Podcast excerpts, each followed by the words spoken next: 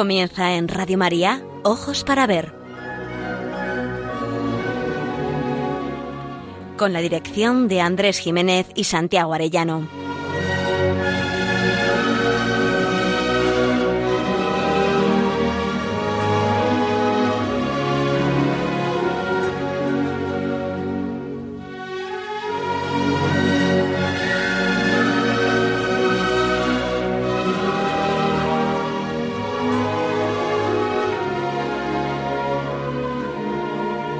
Buenos días, queridos oyentes. Les saludamos en esta nueva edición de Ojos para Ver que emitimos desde Pamplona para Radio María el primer y tercer martes de cada mes. Damos la bienvenida a nuestro querido amigo Santiago Arellano, codirector del programa. Santiago, ¿qué tal estamos? Buenos días. Bueno, vamos tirando entre tos y tos lechuga. Siempre positivo, siempre positivo. Ya nuestro querido Miguel Ángel y Vigaray, el alma de la técnica y la voz cálida que hacen que llegue hasta ustedes este programa. Buenos días. Buenos días, Miguel Ángel. Qué encantado de estar con vosotros. Es una alegría, como siempre. Me alegro muchísimo. Queridos oyentes, les habla Andrés Jiménez y nos dirigimos los tres a todos ustedes con un deseo principal, aprender a mirar para aprender a vivir.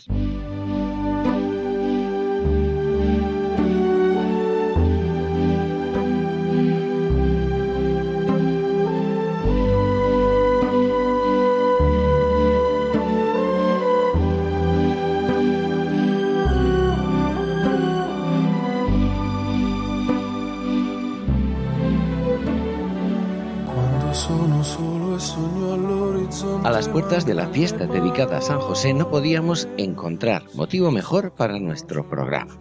Y nada menos que en el 150 aniversario de la proclamación de San José, el 8 de diciembre de 1870, como protector y patrono de la Iglesia Universal por el Beato Papa Pío IX. Pocos meses después de la conquista de Roma por Garibaldi tras el asalto a la Puerta Pía, y en la que se arrebatan por la fuerza los estados pontificios y el mismo Santo Padre queda convertido en el prisionero del Vaticano. ¿Qué cosas son las de Dios y su divina providencia? Lo que el mundo oficial en aquellos días consideró, y así lo titularon algunos periódicos, la muerte de la Iglesia por haber perdido sus posesiones y sus riquezas, fue el comienzo de su prestigio espiritual, el inicio del pontificado como referente espiritual en todo el mundo. La llamada cuestión romana es digna de estudio atento. Nosotros queremos resaltar que Pío IX, en vez de reaccionar como harían los poderosos de su tiempo, armándose hasta las cejas para la venganza, tomó la decisión de poner en manos de San José la protección de la Iglesia. Y a fe que fue la mejor decisión. Y por eso en este programa queremos, desde el arte, referirnos a la belleza y ejemplaridad de la paternidad de ese San José, patrón de la Iglesia Universal, por ser el esposo virginal de María, Virgen y Madre es en el ejercicio de esa paternidad, consecuencia de su matrimonio con María, en el que contemplamos como modélicas la protección de la Sagrada Familia, la aventura de su emigración a Egipto, el trabajo cotidiano, la educación en casa, los cuidados y atenciones y siempre desde el silencio, desde su papel primordial en la sombra y su muerte ejemplar. ¿Quién, sino San José, enseñó a Jesús a ser y comportarse como un hombre. En latín, la palabra pater, padre, se reservaba para señalar al que educaba y genitor al que engendraba. Nosotros en castellano también empleamos la palabra progenitor con clara referencia a lo biológico en la conocida escena del emperador Julio César, cuando fue asesinado por un grupo de senadores amotinados contra él, al descubrir entre ellos a su hijo adoptivo Bruto, exclamó, Tú también, hijo mío. No fueron las puñaladas la causa del dolor del padre, sino que sintió que habían sido inútiles todas las enseñanzas dadas al Hijo. Qué impresionante resulta la queja de la Virgen María al descubrir a Jesús enseñando entre los doctores en el templo. Hijo, ¿por qué nos has hecho esto?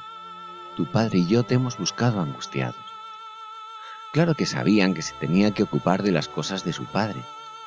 Había llegado la hora del sacrificio redentor. Desconocían el día y la hora. De ahí la angustia de José y de su madre. No actúan como simples comisionados, sino como padres ante la incertidumbre de su hijo. Tu padre y yo te hemos buscado angustiados. No podía ser de otra manera.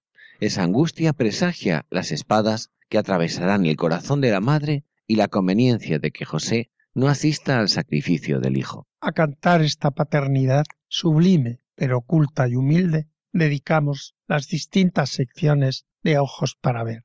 Hoy tenemos la suerte de haber encontrado una colaboradora magnífica, Ana Ganuza, historiadora y entusiasta del arte. Sus padres, buenos amigos, me hicieron llegar un trabajo monográfico sobre San José en la pintura de Esteban Murillo. Cuando lo leí me dije, esto tiene que aparecer en nuestro programa.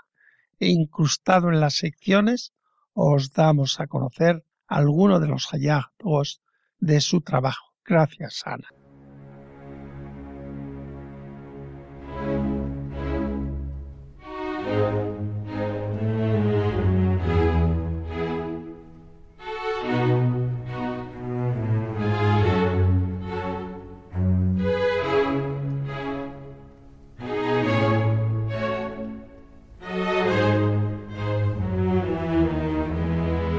Para ver, el don de la belleza. Andrés Jiménez, Santiago Arellano.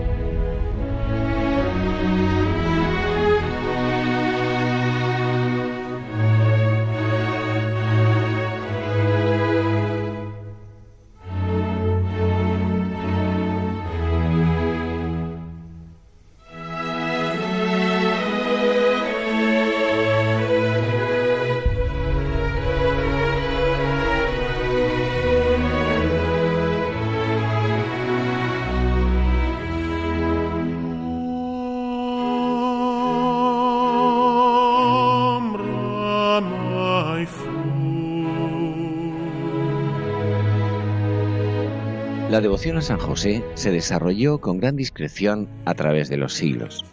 No fue hasta 1621 que el Papa Gregorio XV determinó que el 19 de marzo fuese festejada la memoria de San José, esposo de la Virgen María y padre de nuestro Señor Jesucristo.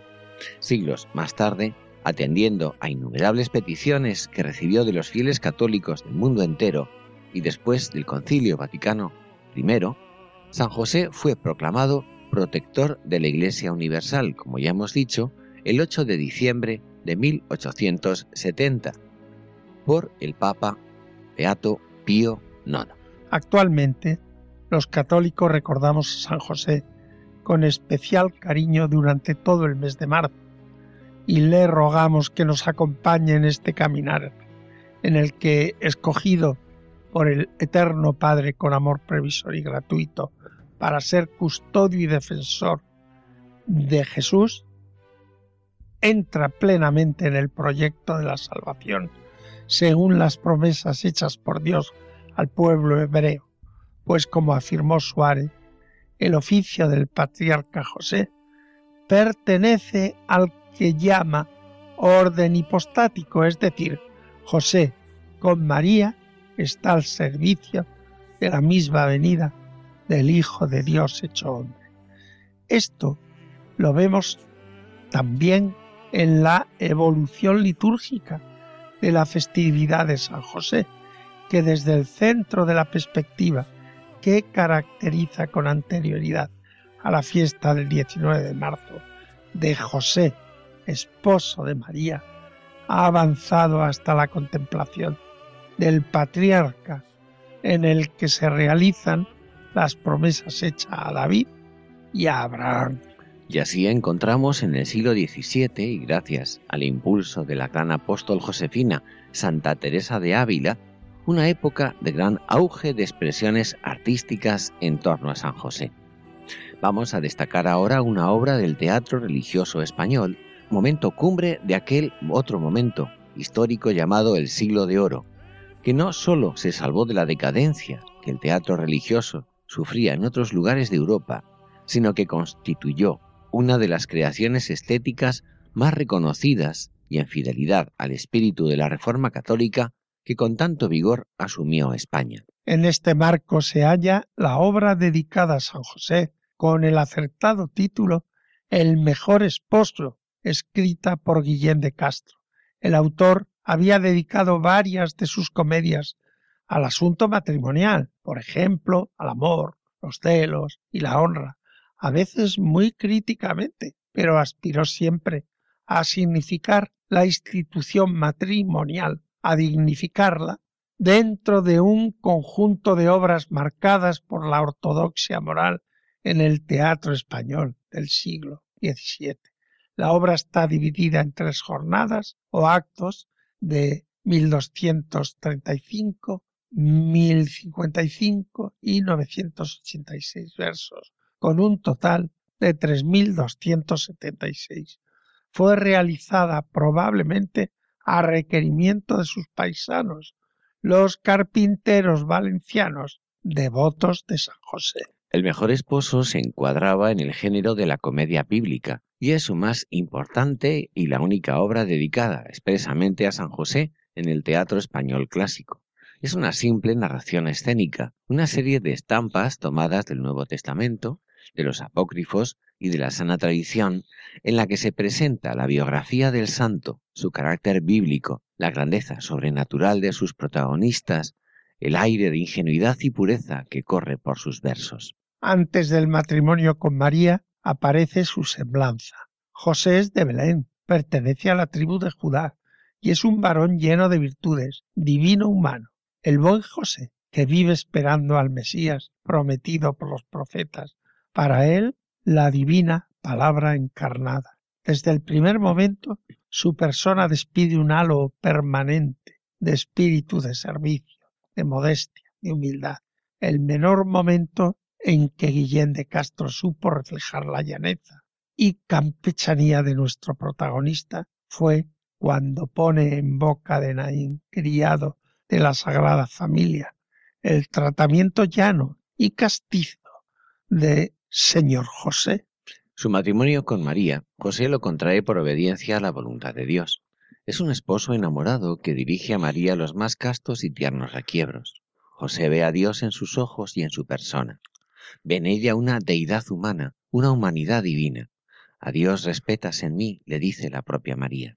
Esta visión le viene a José también de su personal y virginal limpieza, que hace al hombre celestial, lo divide de las cosas sensibles y materiales y le da capacidad para ver y entender las cosas de Dios. Por eso José respetará a María con pureza total y perfecta. Al casarse con ella, a su mano no llegaba, mostrando con claridad que alguna divinidad en su valor respetaba, y a la estampa de su piel no se atreviera mi boca, le dice a María, será para ella niño grande, mozo viejo, padre, hijo y dueño esclavo, con el divino interés de que te sirva mi sombra, no de pabellón, de alfombra, siempre indigna de tus pies. Su matrimonio será para adorarla y amarla, para servirla con toda solicitud y humildad, para adorarla con respeto, preferirla a todo lo que no es Dios, para servirla con amor, para ser su esposo vigilante, su dueño esclavo, el mejor esposo de Guillén de Castro, es un servidor de María y de Jesús, solícito y humilde. Sin excluir sus virtudes y valores personales, José es el mejor esposo por serlo de la mejor esposa. José Venturoso tiene una mujer por quien viene a ser el mejor esposo, dice.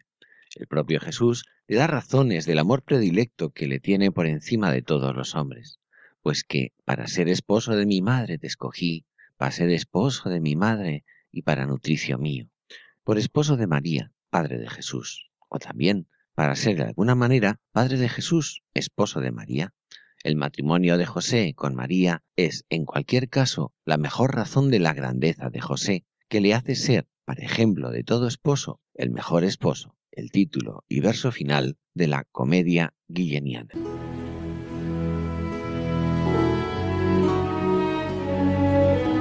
Aprender a mirar. Ojos para ver. Radio María.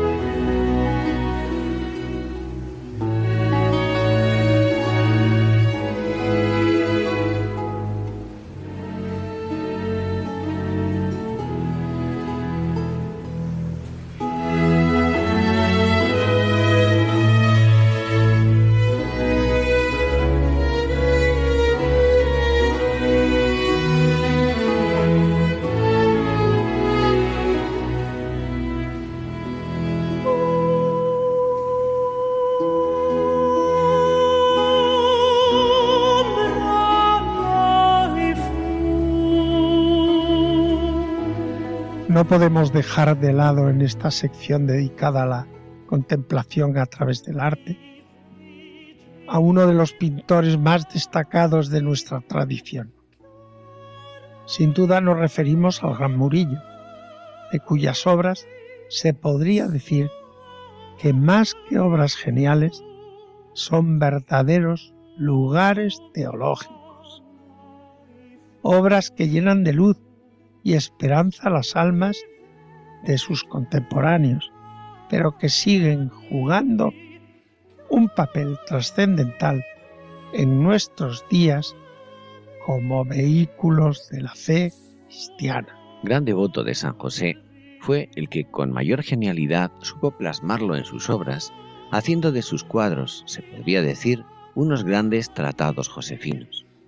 Gran dominador del color, Murillo usa siempre con San José al menos tres texturas para describir su personalidad, la fortaleza de un padre tierno y delicado, la juventud como señal de castidad y corazón enamorado de Dios y de la Virgen, y la lealtad de quien sabe responder siempre que sí a las llamadas del Espíritu Santo, con la seguridad de quien confía plenamente en Dios.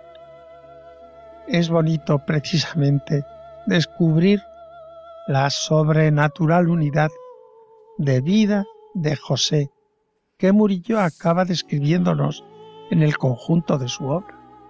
En San José todo es verdad y toda su vida poseyó una impresionante unidad por fuera y por dentro.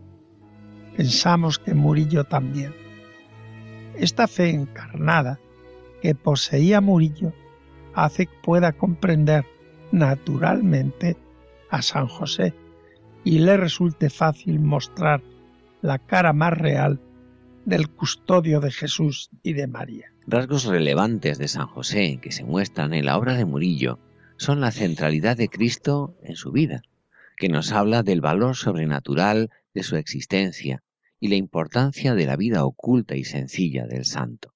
Así, entre las virtudes de San José, hemos de destacar tres la fortaleza, vestida siempre de gran ternura, la juventud y el amor manifestados en un hombre diligente, y la lealtad ante lo que Dios va pidiéndole en cada momento como orientación de su vida. Esto lo hace en un contexto artístico barroco donde las temáticas que se abordaron con la Reforma Católica fueron principalmente aquellas ambientadas en la humanidad de Cristo, en las que San José aparece con un sentido protector e incluso en lo humano, educador en el hogar, en el taller, en todas las rutas de la adolescencia y de la juventud del príncipe escondido. La importancia que se le da a San José está incluida en el contexto de la infancia de Cristo, época en la que el esposo de María puede aparecer como un hombre todavía joven y viril, lo que es propio del arte religioso español del siglo XVII en general y de la obra de Murillo en particular. En sus obras se muestra ya muy claramente la actitud del pintor con respecto a los temas religiosos, los sentimientos sencillos y familiares de travesura infantil y cariño y orgullo paternos, junto con la cálida atmósfera doméstica que Murillo crea, prestan a la escena un carácter de género, aunque se puede decir que sea un género elevado Con un ambiente y trajes modestos, los actores manifiestan su refinamiento en su porte y ademanes, su delicadeza de sentimientos y expresiones. En este tipo de interpretación se puede decir que el patriarca irradia inteligencia, fuerza masculina, paciencia y ternura, presentando, con el papel dominante de protector de Cristo, principalmente en la obra de la Sagrada Familia del Pajarito. Se trata de una amable escena doméstica, libre de alusiones sobrenaturales explícitas. En el fondo de la estancia, en la mesa del carpintero, podemos ver sus útiles y herramientas. Los detalles anecdóticos de la escena no hacen, sin embargo, que el espectador se aparte de aquello que es lo nuclear del cuadro, el grupo que forman el padre y el hijo, y que refuerza la idea del juego y la alegría de una infancia protegida. En esta obra destaca la afabilidad familiar que impera en la escena, que, si bien describe personajes divinos, corresponde a las características populares de la vida doméstica. Se trata de la culminación de un proceso de observación y descripción de la vida cotidiana de la época, con la presentación de la sencilla casa de Nazaret, donde cada uno se dedica a sus ocupaciones. San José es aquí el centro de la composición. Abandona momentáneamente sus labores de carpintero para dedicarse a jugar con su hijo, que es el protagonista de la escena junto con su padre. Nunca en la historia de la pintura barroca se había dado tanta relevancia a la figura de San José que participa con su hijo en el inocente juego de mostrar un jilguero a un perro para captar su atención.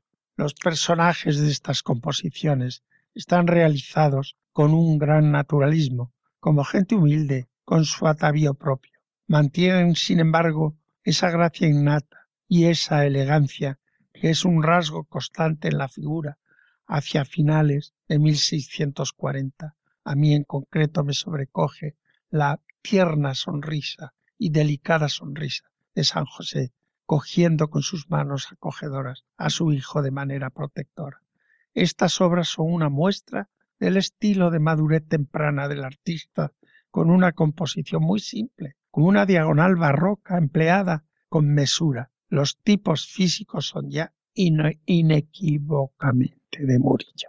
Podríamos decir, por tanto, que la contemplación de esta gran obra de la Sagrada Familia del Pajarito podría convertirse en oración, como la que en su día el autor josefino Isidoro de Isolano incluiría en la suma de los dones de San José. Por José somos conducidos directamente a María, y mediante María a la fuente de toda santidad, Jesús, que con su trato consagró en José y María las virtudes domésticas.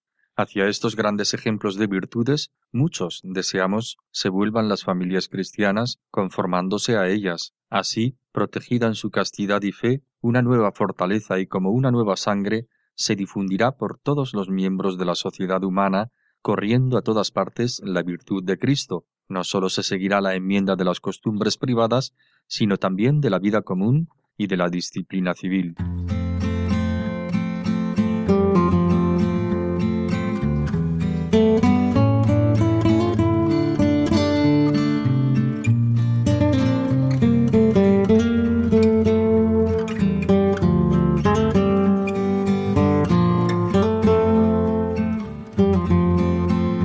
Ojos para ver, momento para la pintura.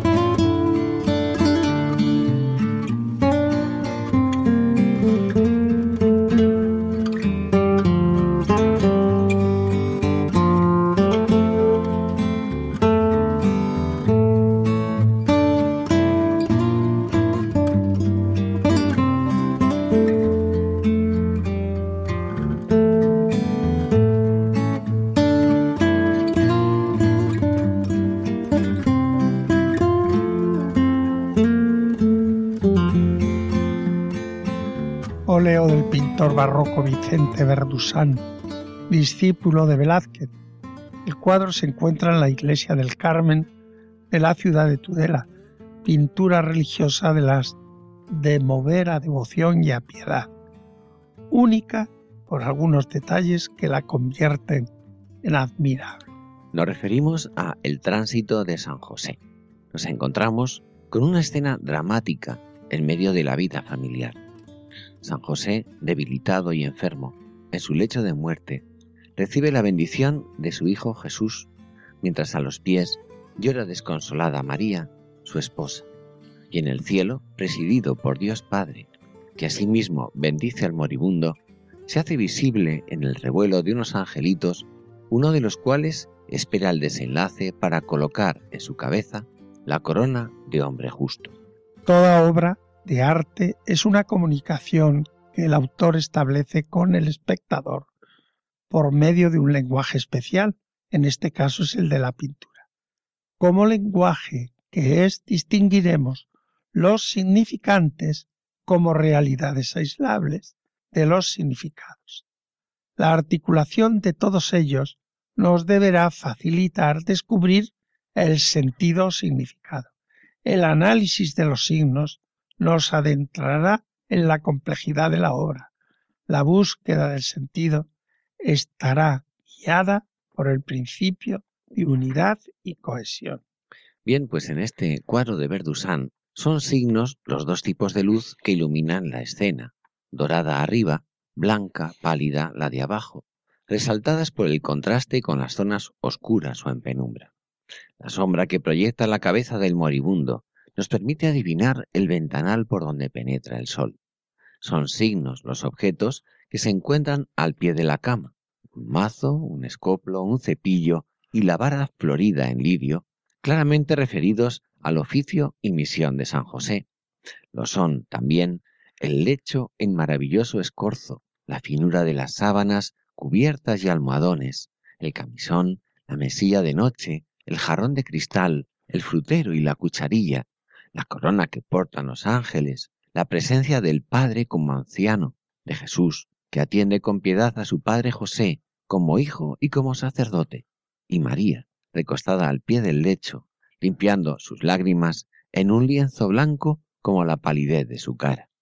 Son signos, los ropajes y sus atinados colores, la distribución de los personajes en diagonal entre los personajes del cielo, en paralelo con los de la tierra, en diagonal el Padre, San José y la Virgen. Y son signos locuacísimos los gestos de las manos de los distintos personajes. Toda esta suma de signos, muchos de los cuales están suponiendo saberes implícitos, están pidiendo como en una adivinanza que se descifre. El encuentro con el sentido es fuente de gozo. La palabra tránsito con que el autor quiso titular la obra algo nos sugiere de que en este cuadro el arriba y el abajo no se encuentran separados y como opuestos, sino en continuidad. La muerte de San José, con razón patrono de la buena muerte, es un pasar de este mundo al otro sin ruptura de continuidad. El tiempo también está presente. Falta un instante para que el ángel coloque la corona triunfal al moribundo. La mano de Jesús está bendiciendo. Dios Padre ha autorizado la muerte y la mano izquierda de María nos indica una vez más su condición de esclava del Señor, así como las dos manos del moribundo expresan su total abandono y sumisión, aunque su mano derecha esté cariñosamente sostenida por la mano izquierda de Jesús. Ser descendiente de David justificaría la elegancia en vestidos y ropajes de todos, no acorde con la condición humilde que caracterizó a la familia de Nazaret. El aquí, que está unido a la eternidad, en modo alguno va a suponer menosprecio por el cuidado y atención a la realidad presente. La cotidianidad, que se fundamenta en la trascendencia, enaltece cada momento de la vida terrena. El bodegón de la mesilla de noche resalta el cuidado de María por atender a su marido en su última comida, así como el espero, el esmero y finura de la cama. Nada es casualidad en una obra de arte. Lo más asombroso y original es la figura de María, compungida y llorosa, postrada al pie de la cama. Su rostro muy bello no oculta su dolor.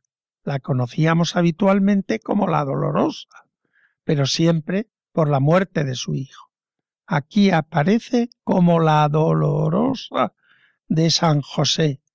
Ninguna mejor que ella sabe del premio que espera a su marido. Pero ¿acaso puede olvidar al amigo y al compañero entrañable, al confidente de sus sueños e inquietudes, al protector y educador de su hijo? El llanto de María es un canto al amor humano que mutuamente se tenían y que precisamente por ser virginal alcanzó como ningún otro la plenitud de unión del amor de amistad.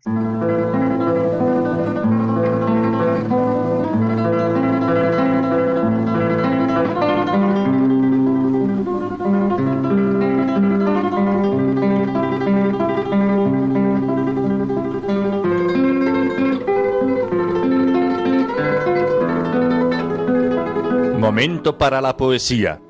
Ojos para ver. Radio María.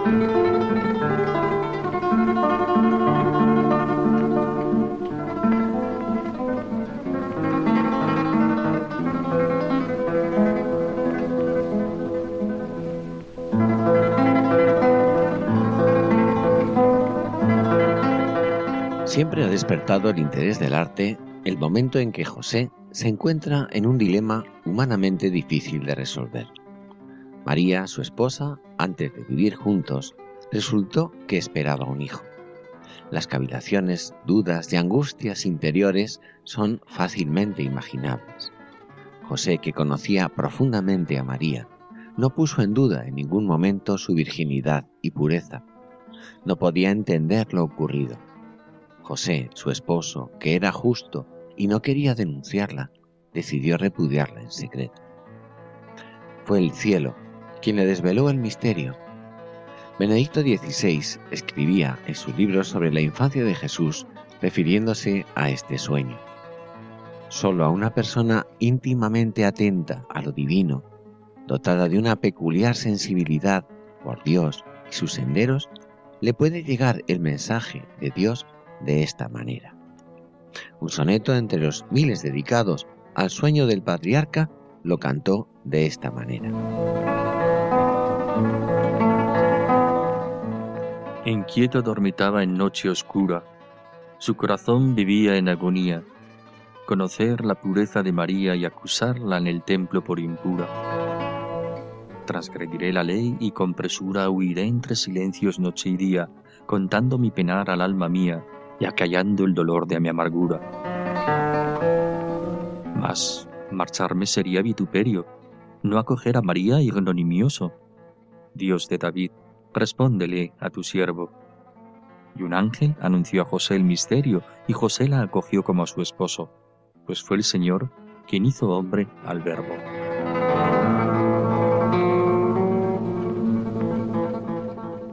Queremos resaltar en este momento de la poesía otra de las facetas de su personalidad, maestro de la vida cotidiana, su vida siempre en segundo plano y sin ningún relumbrón. En ello se cifra la grandeza de su personalidad. ¿Cuántas veces pensamos que la paternidad obliga al protagonismo y a llevar en todo la voz cantante ser padre no exige aparecer siempre en primer plano de la escena. La paternidad es servicio, es consejo, es prudencia, es criterio, es escucha, es decisión y es cumplimiento de todo lo que supone el bien de tu familia, de tal manera que el ejercicio de cualquier autoridad pasa siempre por la obediencia a la verdad el bien y la belleza que en cada momento hay que llevar a término. Y en el fondo, a la conciencia recta, a tu conciencia recta. Esto es virtud de San José. Su silencio no es pasividad, sino interioridad espiritual de lo que en cada momento cotidiano le toca vivir. El poema se fija en el final de un día cualquiera. José ha terminado su jornada laboral va a volver a la intimidad de su hogar. Rezará con María los salmos de la tarde, saludará a los vecinos, podrá dedicar su atención al niño divino, contarle anécdotas de su trabajo, todo lo que constituye el afán y rutina de cada día. Es el canto a la cotidianidad de San José, su vida silenciosa y bien hecha. Por eso el poeta resalta la tarea de limpieza del taller, preparándolo para el día siguiente, o la colocación en su sitio de todas las herramientas. Ninguna aventura extraordinaria, dice el poeta. No ocurre nada. Esa es tu vida plena, y el no ocurrir es máxima incidencia en la queda quietud de cada hora. Indirectamente, se hace visible nuestro mundo, obsesionado por una actividad desenfrenada. No hay reposo ni sosiego. Lo mejor de la vida se nos va sin caer en la cuenta del valor de cada instante, como centellitas en el chisporroteo de la vida que presagian la eternidad. Con razón se proclama, en el corazón maduro el tiempo es vida. Desde Dios, para Dios, nada es vacío. No hay tiempo muerto en el hacerse el día. Vida callada, eternidad de vida. San José en un día cualquiera.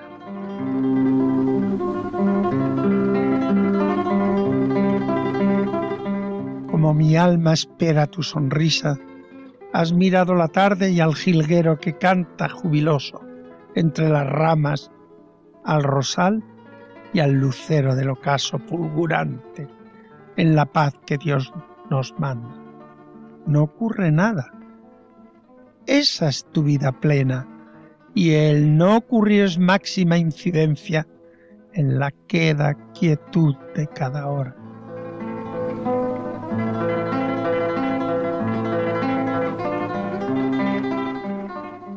Dejas la gubia entre las herramientas, con el mimo y vigilia con que hicieras la voluta en el tronco del enebro.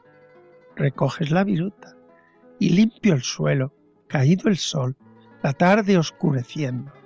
Antes de proclamar himnos de gloria, dispones tu taller para el trabajo del mañana siguiente, ocasión cierta para hacer con paciencia y nuestras manos presencia del Señor en cada cosa.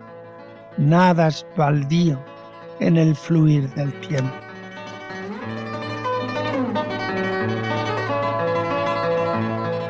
Cada instante es sublime en tus afanes, los salmos entonados, el beso de tu niño, la cruz de amor que augura su mirada, charlar con el vecino o el anciano, el cuenco con la sopa, el pan crujiente, el mantel en la mesa y el vino de la tarde, y quien ha hecho posible con tu esposa el rosicler celeste del ocaso.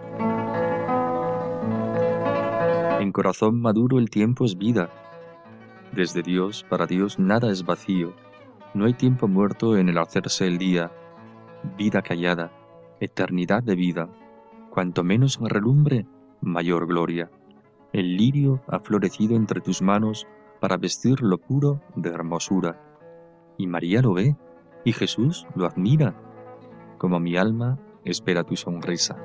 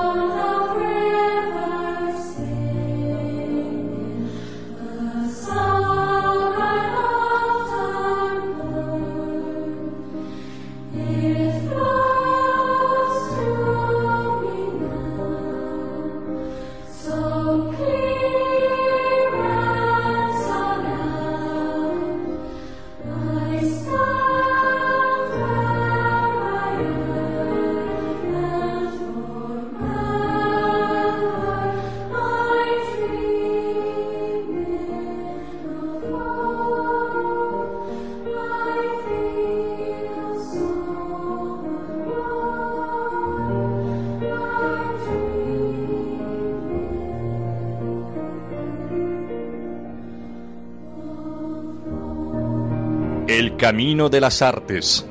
Ojos para ver.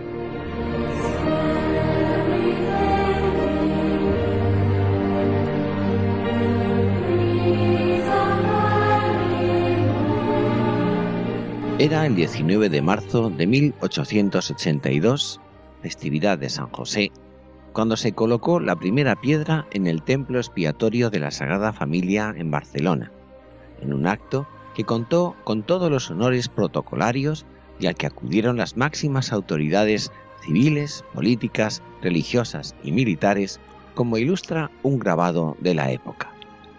La elección de la fecha no fue en absoluto casual.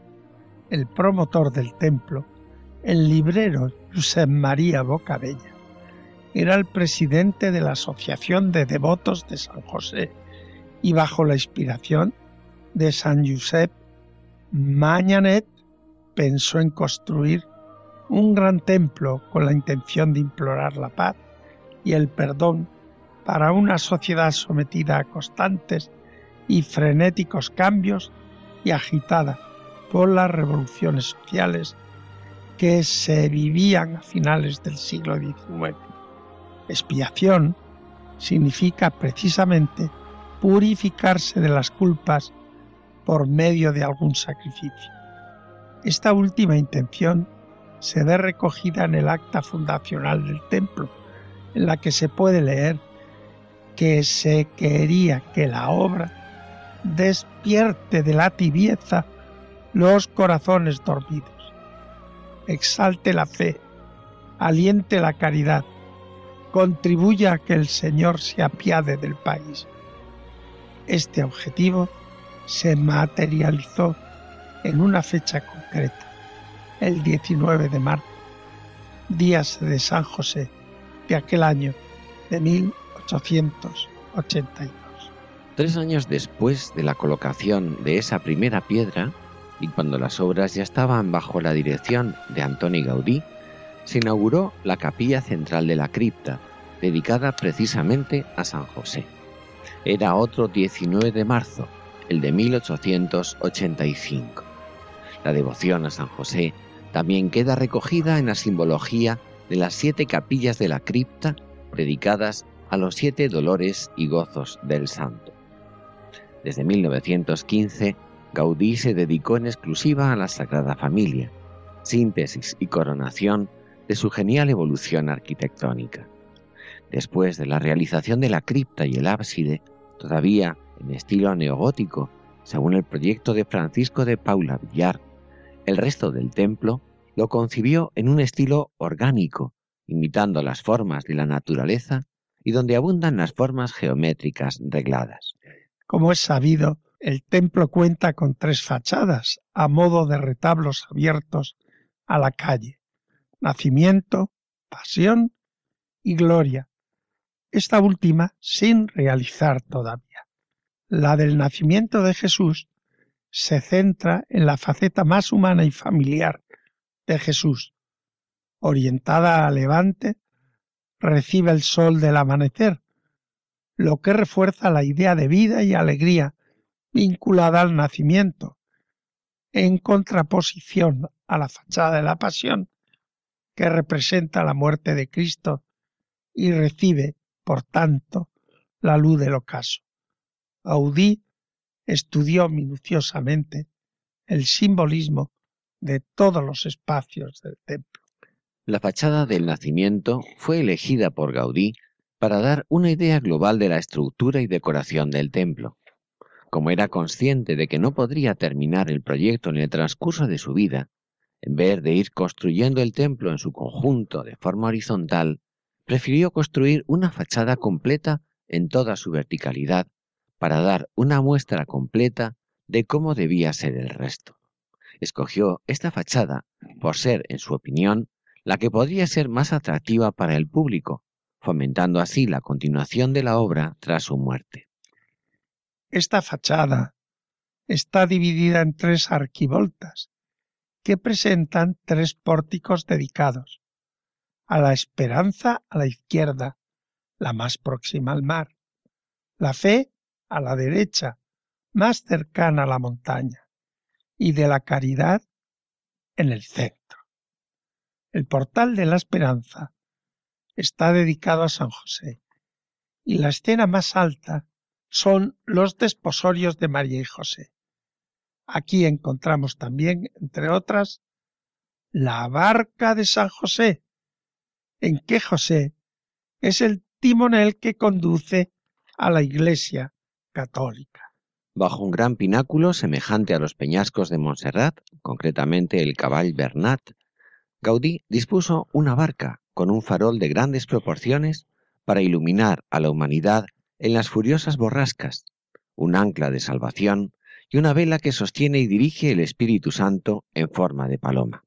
Se trata, obviamente, de la Iglesia católica en una de sus representaciones más tradicionales, la barca de Cristo.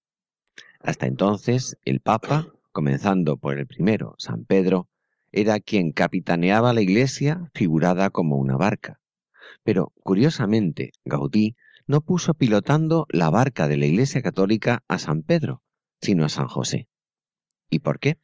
El 8 de diciembre de 1870 se van a cumplir ahora 150 años. Pío IX nombró a San José patrón de la Iglesia Universal. Dos meses y medio antes, las tropas italianas que sitiaban Roma habían abierto una brecha en la muralla aureliana junto a la Porta Pía, y el mismo Papa había mandado poner una bandera blanca en la cruz de la Basílica de San Pedro.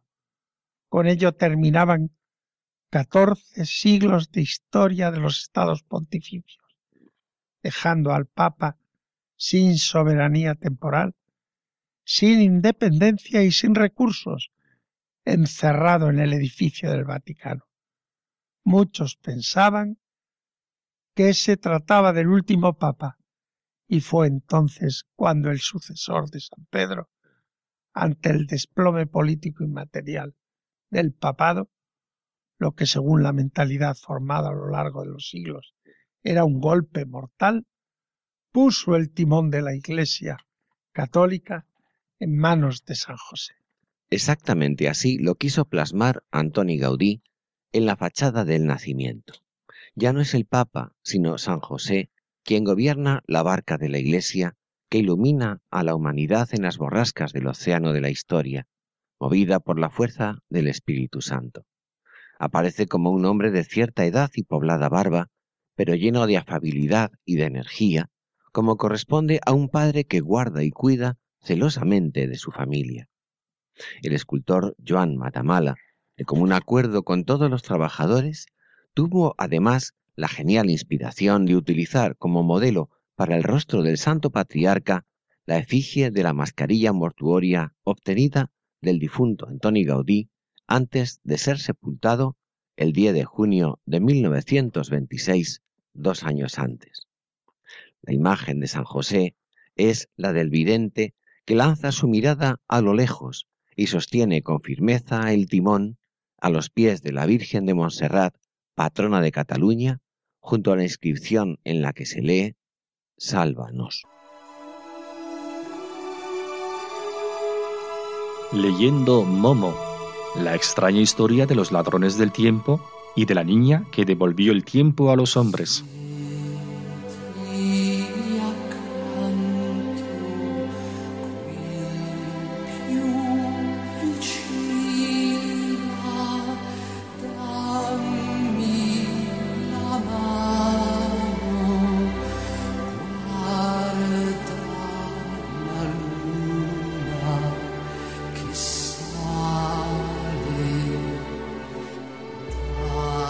Comienzo del capítulo 7 de Momo, el autor nos cuenta el caso de los niños que se acercaban por el anfiteatro donde vivía Momo para pasar algunos buenos ratos con ella y sus amigos Beppo Barrendero y Gigi, el contador de historias.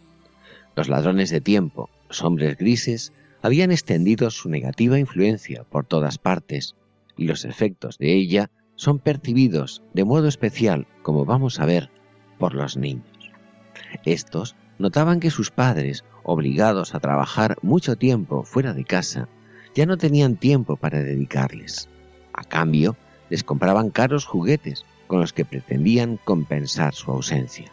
Pero lo malo es que los vínculos personales iban dejando el sitio a la soledad.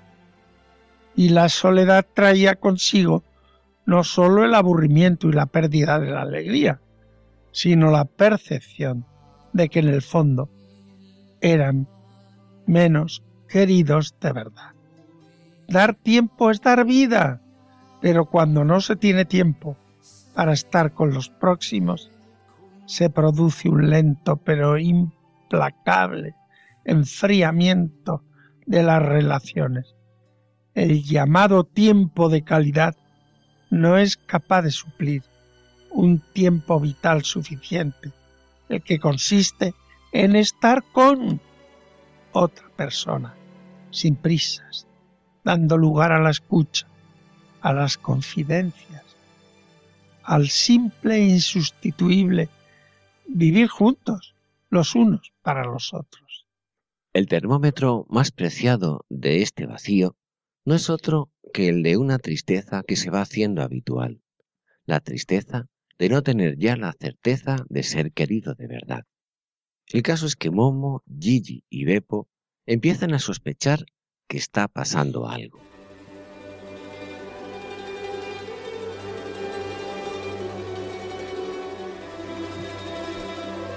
Me da la impresión de que nuestros amigos vienen cada vez menos a verme.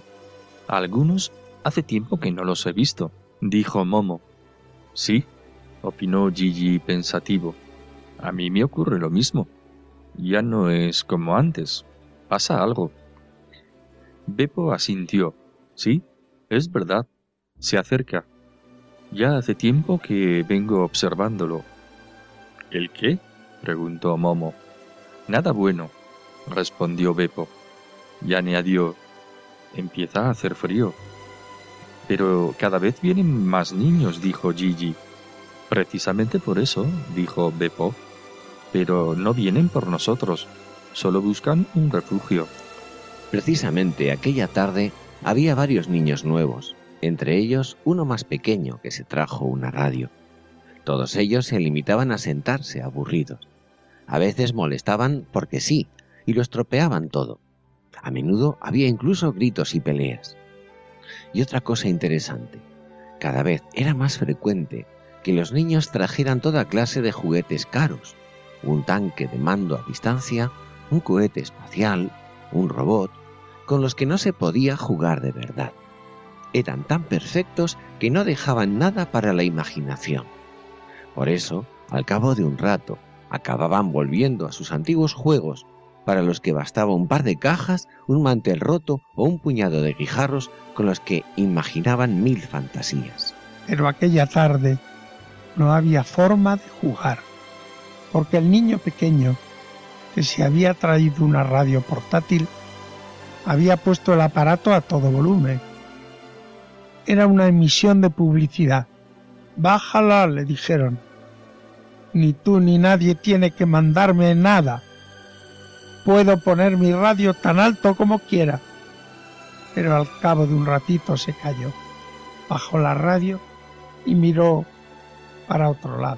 Momo fue hacia él y se sentó, callada, a su lado. El niño apagó la radio. Iggy entonces le pidió que le que contaran algo de ellos y de sus casas y de repente los niños se pusieron tristes.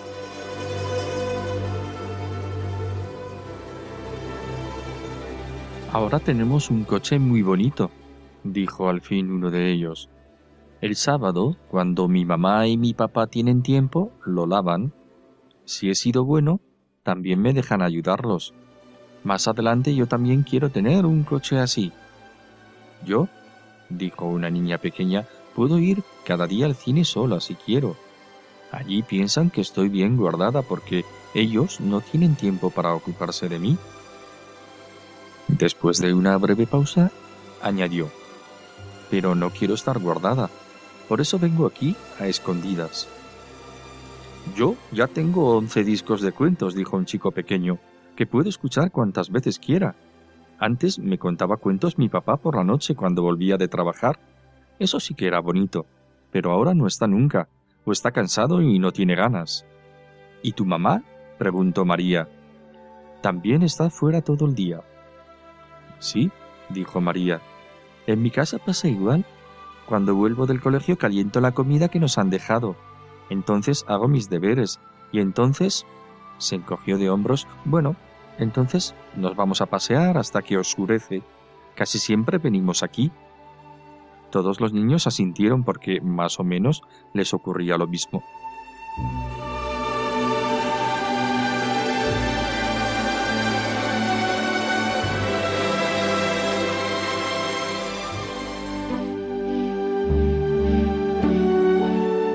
Y nos despedimos ya de todos ustedes, queridos oyentes de Ojos para Ver.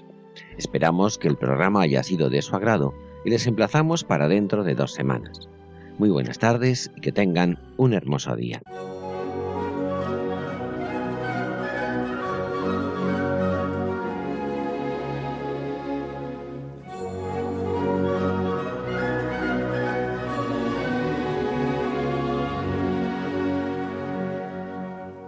Finaliza en Radio María, Ojos para Ver. Un programa dirigido por Andrés Jiménez y Santiago Arellano.